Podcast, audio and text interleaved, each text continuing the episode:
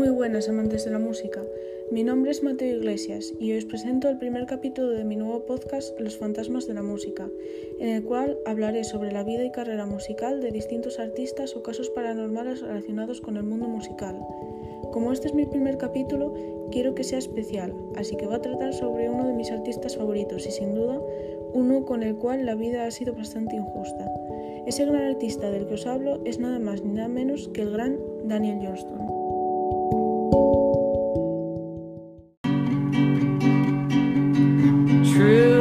Love will find you in the end.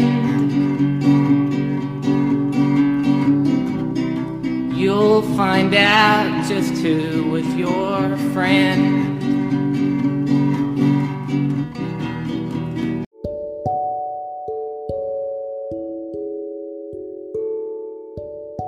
Daniel Johnston nació y creció dentro de un núcleo familiar sólido, amoroso y cristiano en 1961.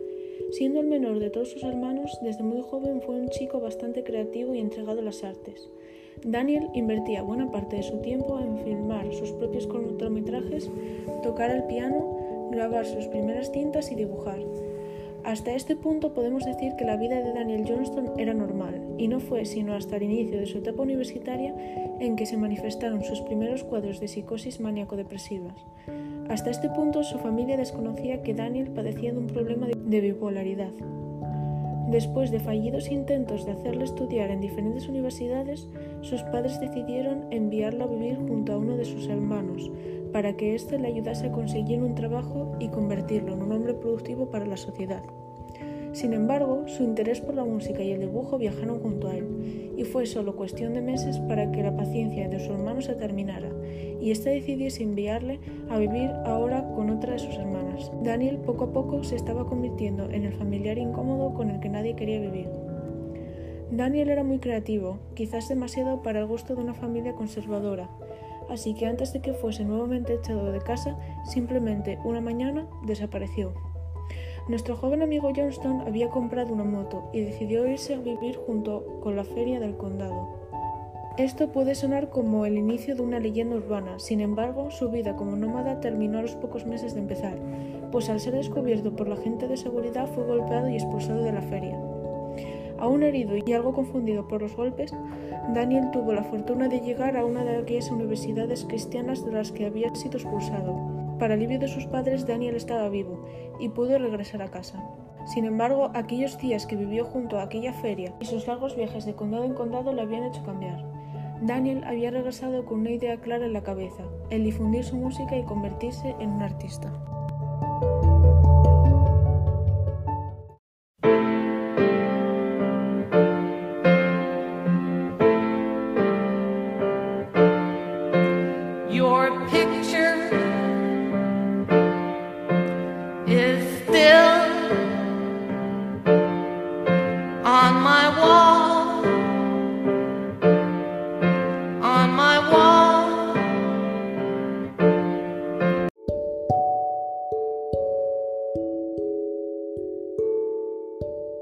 Querer es poder, y prueba de ello es que Daniel, además de conseguir un empleo en McDonald's, pasó buena parte de su tiempo grabando y regalando a las personas humildes cintas con su música, pequeños casetes que albergaron sus obras primas.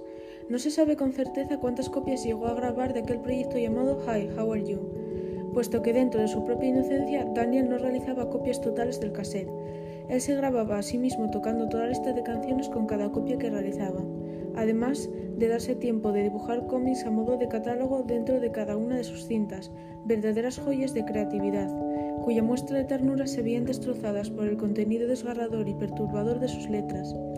Letras que hablaban del amor no correspondido, las cosas que le asustaban, así como las aventuras ficticias que vivía junto al Capitán América o Casper el fantasma amigable sin dejar de mencionar una tendencia proselitista al concepto con respecto al cristianismo o al odio a Satanás.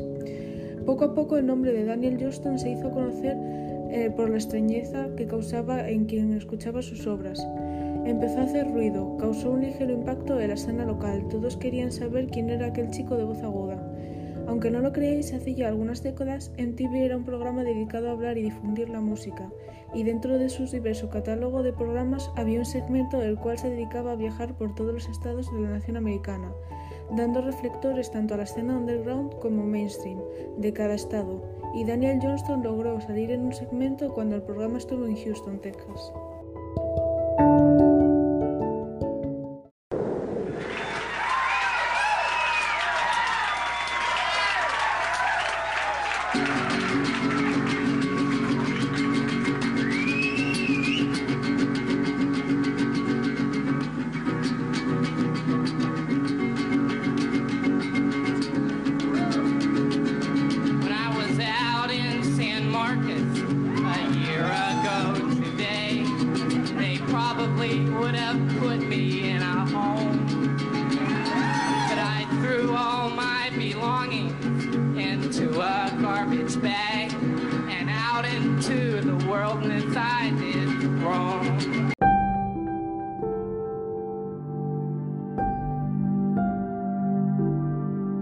El chico de Houston había logrado su propósito, había llamado la atención de la escena musical.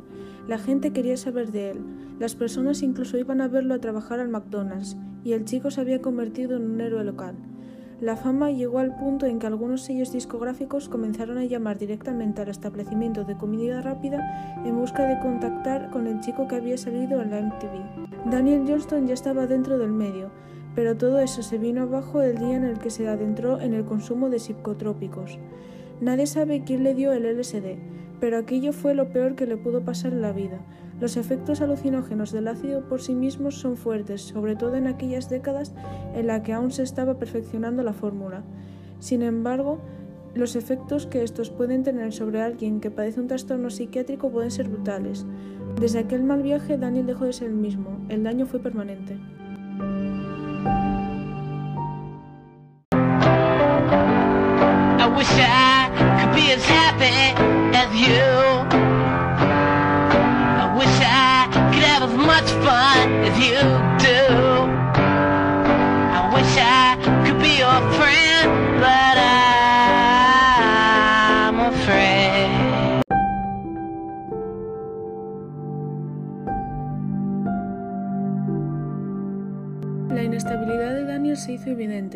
Con el tiempo se consideró a sí mismo un emisario de Dios.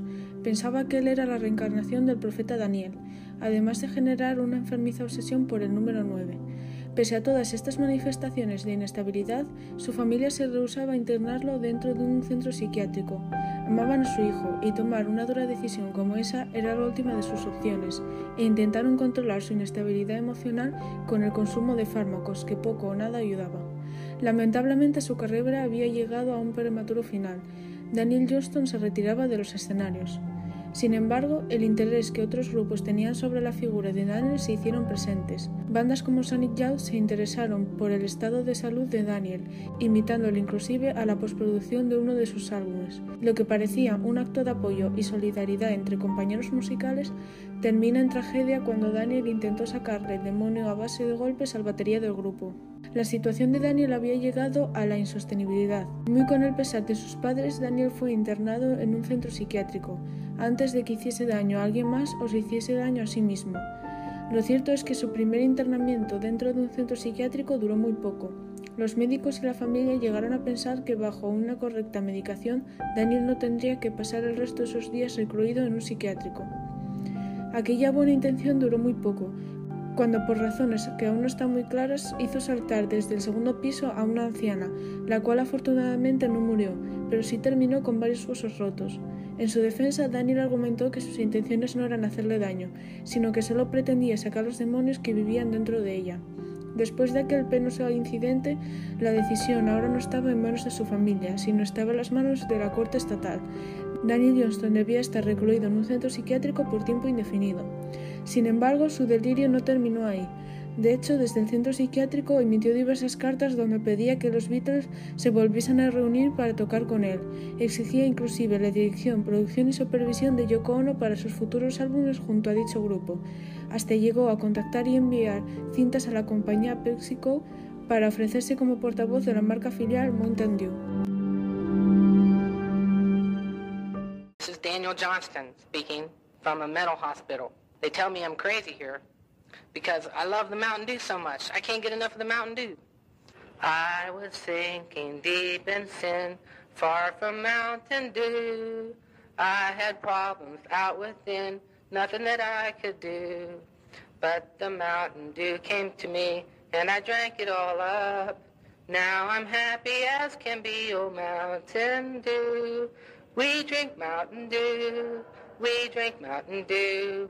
We have nothing better to do but drink Mountain Dew. We drink Mountain Dew, we drink Mountain Dew. No thing better to do than to drink Mountain Dew. Yahoo! Mountain Dew. It's the new sensation, the best, the greatest, the most fantastic, the most sensational soda pop in the cosmic universe melt into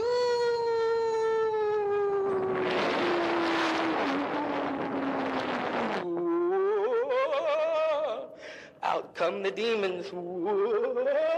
Demons demons demons drink them out and do.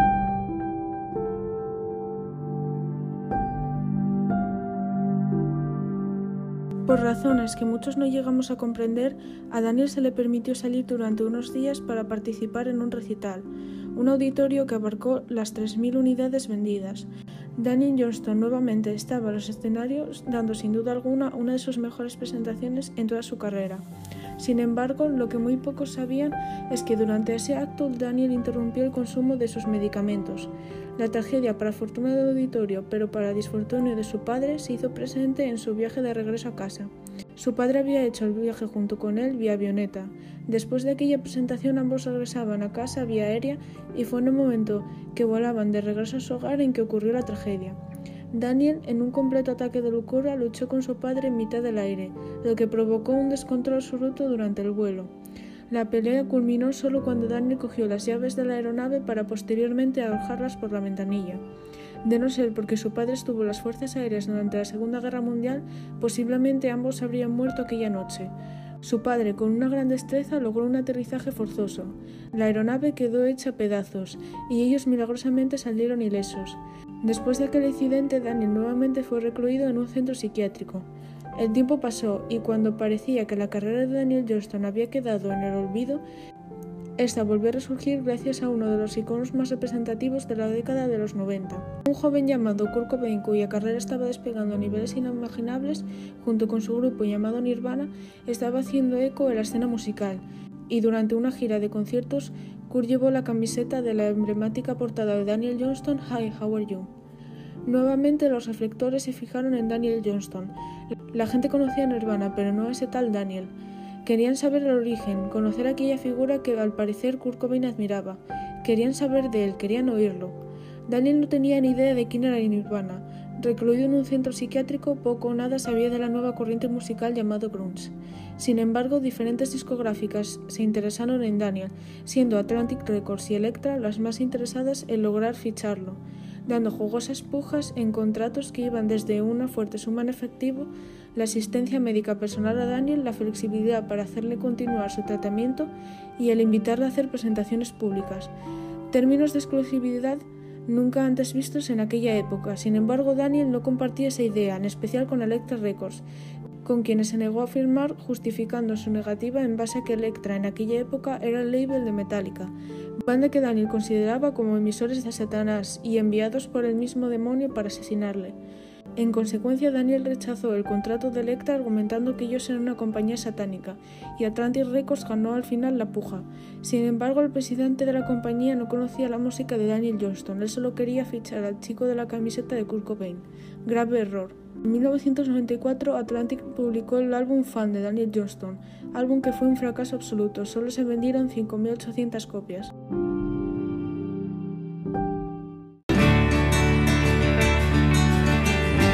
Wanna be free of hope.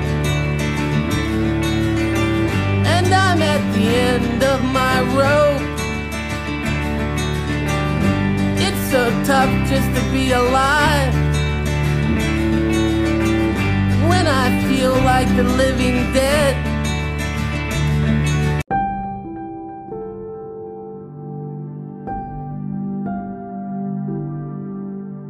Pasó Daniel se hizo viejo. El impacto que los medicamentos tuvieron sobre él no solo han dejado estragos en su cuerpo haciéndole subir de peso, sino que también mermaron el tono de su voz. Daniel vivió sus últimos años en una casa adyacente a la de sus padres, padres que siempre le han querido y han apoyado sus tratamientos económicamente. Finalmente, un fatídico jueves 11 de septiembre, Daniel Johnston falleció en su casa de Waller, Texas, a los 58 años de edad por un infarto de miocardio.